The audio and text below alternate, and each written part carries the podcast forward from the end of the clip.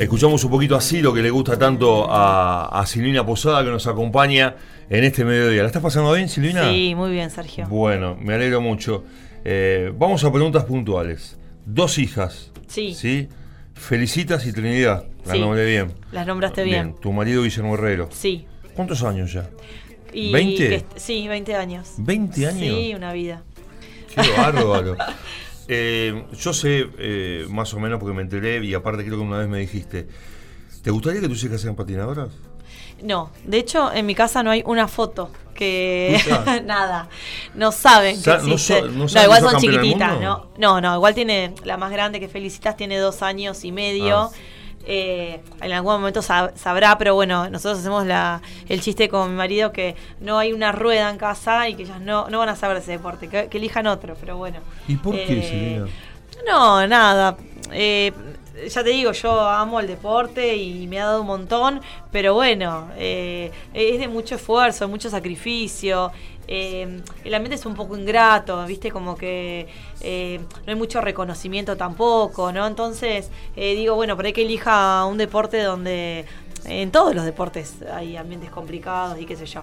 Pero bueno, donde pueda por ahí tener una experiencia eh, más, más favorable. Pero bueno, como te digo una cosa, te digo otra. Si ella eh, le gusta el patín y lo quiere hacer, por supuesto que la vamos a apoyar, porque también somos dos papás de, de- deportistas y, y obviamente que lo que queremos es que hagan deportes, así que sea cual fuere, nosotros vamos a estar ahí apoyando. ¿Y Guillermo está de acuerdo con vos que no sean patinadoras? Sí, pero lo decimos Oh, en chiste. La hija más grande de Guille patinó hasta hace poquito y, y ella sí, viste, tiene los patines y le muestra las ruedas a Feli y Feli quiere patinar y qué sé yo, así que bueno, eh, nada, seguramente, no sé si patinará, pero en algún momento esa experiencia la va a tener y bueno, obviamente que nosotros la vamos a apoyar. Pero sí, en casa no hay una medalla, no hay un premio, no hay nada. Bueno, ¿y dónde tenés todo eso, no? ¿Tu papá? Y todo quedó en lo de mi mamá, sí, mi mamá tiene ahí, ellos hicieron ahí todo una, eh, una vitrina con todos los premios, así que bueno, eh, de ellos, sí, sí. Paralelamente, mientras eh, patinabas, estudiabas psicología en el deporte. ¿Es sí, en realidad estudié la licenciatura en psicología, Ahí después está. me especialicé en, en deporte. Estudiaba en la, en la Universidad Nacional eh, la licenciatura en psicología. Eh, Sí. Después que te dejaste de competir, que Sí. fue en el año, o sea, que dejaste los patines, Eh, en el 2011. en el 2011, hace sí. ya ocho años. Sí. ¿Fuiste a alguna carrera? ¿Volviste al patinódromo? Eh, bueno, volví ahí cuando fui como dirigente, que estuve dos años más o menos y que organizábamos torneos y qué sé yo, así que ahí estaba un poco empapada en el tema. Y después acompañando a Sol, que es la hija más grande de mi marido, que patinaba y bueno, ahí sí, acompañábamos también. Yo tengo una amistad muy grande con Ken Cubada, entonces también eh, cuando él corre lo vamos a ver y qué sé yo. Eh, y Capellano, que termina siendo un poco familiar nuestro, Ah, porque es el marido de Melissa Bonet, que. Melissa es la sobrina de Guillermo, o sea que estamos Sí, así sí. todos en familia, entonces bueno, ahí siempre hay varios puntos como para ir a verlos, pero no es mucho lo que vamos, Eh, es poco. es poco, sí. ¿Te enojaste y, y estás, seguís enojada con el patín? No, no, no, no, no, pero eh, la vida, ¿viste? Tú- Sí, qué otras yo, ocupaciones. Sí, otras ocupaciones. Si tenemos un fin de semana libre, elegimos por ahí hacer otra cosa, más que estar todo el día en el patinódromo. ¿Viste? Las nenas son chiquitas, entonces bueno, Sí. es eso. Pero no, yo el deporte estoy re agradecida. Eh, me dio un montón, así que no, no. ¿Te gustaría ser presidenta de la Federación de Patín? No, no, no, no. Estuve de vice dos años, una experiencia muy linda. Pero, se está. lo dejo a otro, sí, mucho tiempo, no.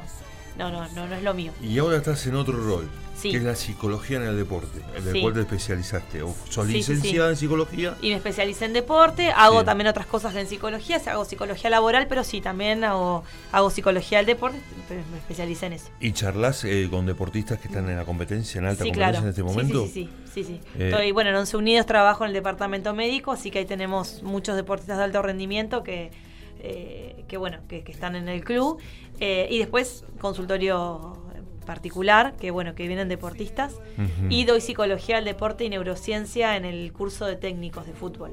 Así que ahí también, ahí tengo algunos, siempre he tenido alumnos que han sido, que han estado en Aldo Civi o que han sido han estado en Buenos Aires o jugando en, en equipos del exterior, así que bueno, y también ahí hablamos más del retiro del futbolista porque están muchos Claro, en es ese en ese momento, entonces hablamos mucho porque bueno, a ellos los, los toca muy de cerca, más allá de toda la currícula que es larga, pero bueno, ese, ese tema digo es como para ellos como muy, muy significativo y les toca muy de cerca, así que sí.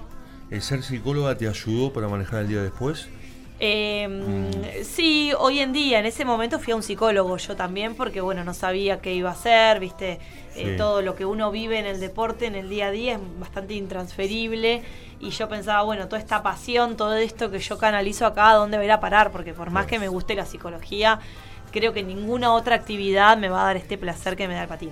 Y la Y, adrenalina, y eso, la adrenalina, claro, viste, o sea, Los después- entrenamientos, ponerte los patines, a entrenar. Nada, antes de una carrera, digo, esas sensaciones después no las vas a encontrar, eso es una realidad, no, no te mientan, no, eh, no, mentira, no vas a encontrar más, tenés que convivir con eso y bueno, obviamente eh, buscar otras actividades. Claro. Eh, entonces, bueno, es un duelo, ¿no? No deja, es, es cambiar la identidad, pasás a ser ex patinador y bueno, ahora qué hacemos con esto que tengo acá, cómo me rearmo. Entonces es un trabajo que debería uno empezar antes, ¿no? Mucho antes, a poder elaborar esa pérdida, ¿no? De alguna manera. Vos ya sabías previamente que ibas a dejar, o sea, Sí, claro. no fue de golpe. No, no, no, yo corrí un mundial y dije, este es mi último mundial, yo sabía. De todos modos, viste, uno lo tiene que elaborar y, y- y cuesta y, y no es fácil. Eh, hoy ya lo tengo re superado.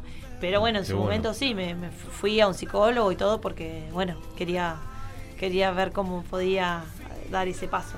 Eh, dijiste recién de reconocimiento. ¿Vos te sentís reconocida como campeona del mundo con todos los premios que ganaste, con el premio Conex, los Lobos de Mar, eh, Olimpia también? Sí, sí, Olimpia. Sí, eh, a ver, por la prensa, sí, en su momento esto, eh, la, la prensa de Mar del Plata y sí, Nacional. pero nacional también, sí, claro.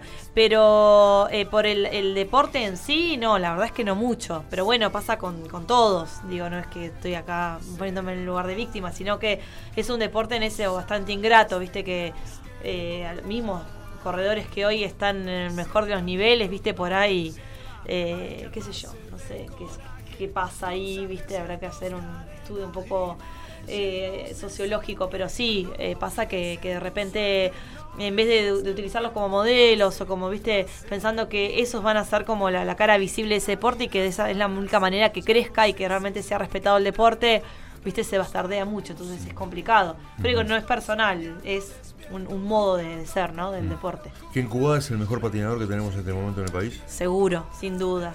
Sí, con muchísimo potencial. Eh, pero bueno, eh, pasan No estas techo. cosas.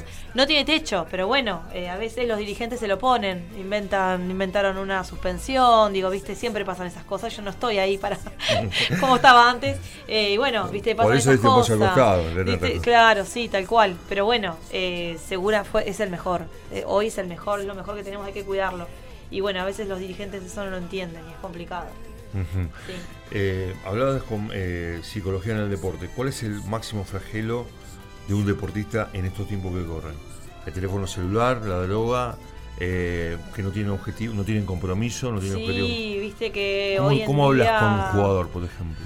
Sí, bueno, depende de las edades. En realidad los adolescentes eh, necesitan, es- paradójicamente a lo que uno parece, que están todo el tiempo conectados y en realidad cuando te pones a hablar en el, el cara a cara, ellos lo re necesitan y lo valoran un montón, ¿viste? Pero sí, eh, cambiaron las, las épocas y ellos hoy con el celular, todos, ¿no? Tenemos todo al alcance de la mano y apretás un botón y lo tenés. Sí. Y es muy difícil después explicarles que tenés que esforzarte y sacrificarte un montón por algo que ni siquiera sabes si lo vas a conseguir.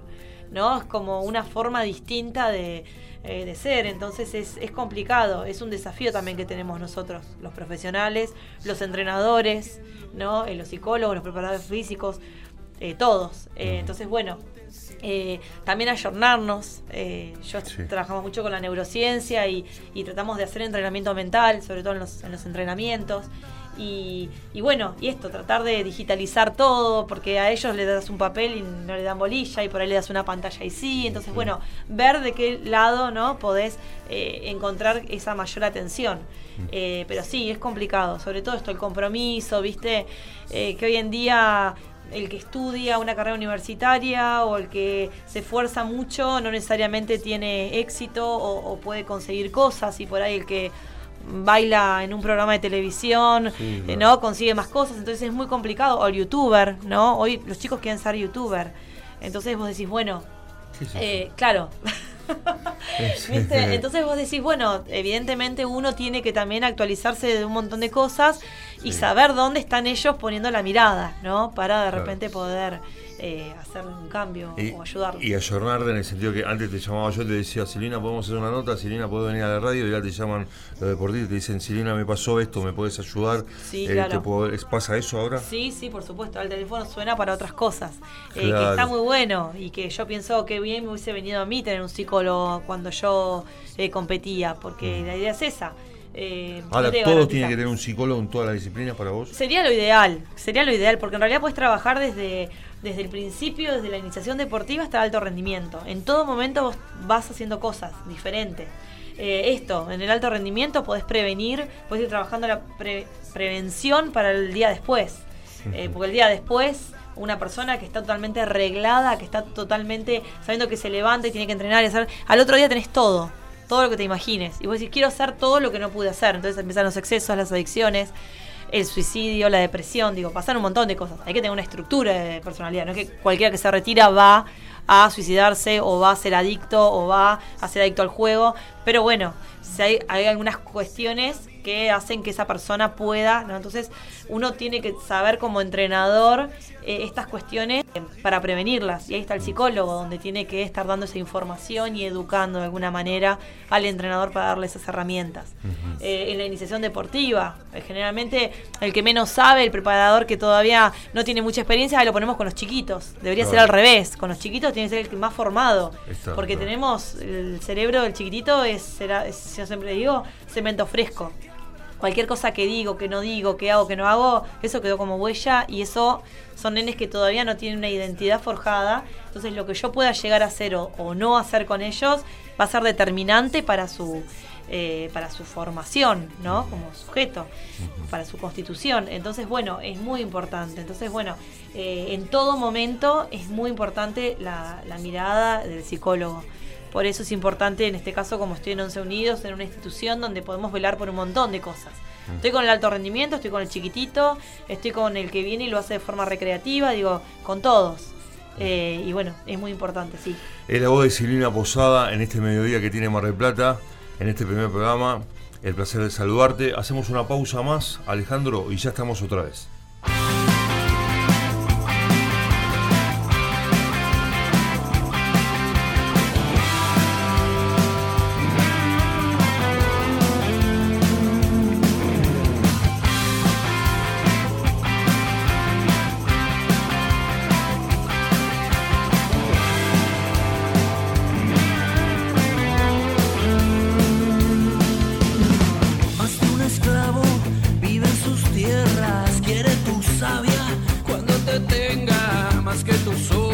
Quiere tu espanto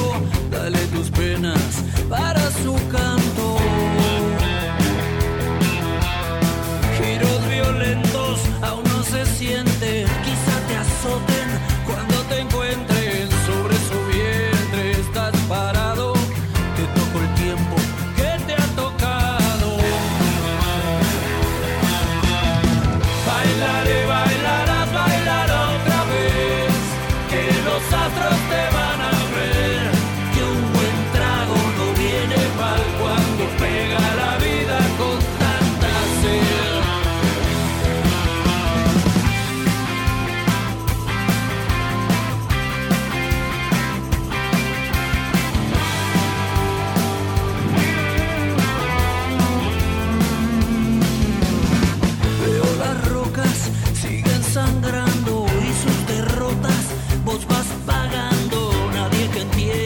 de tu herida.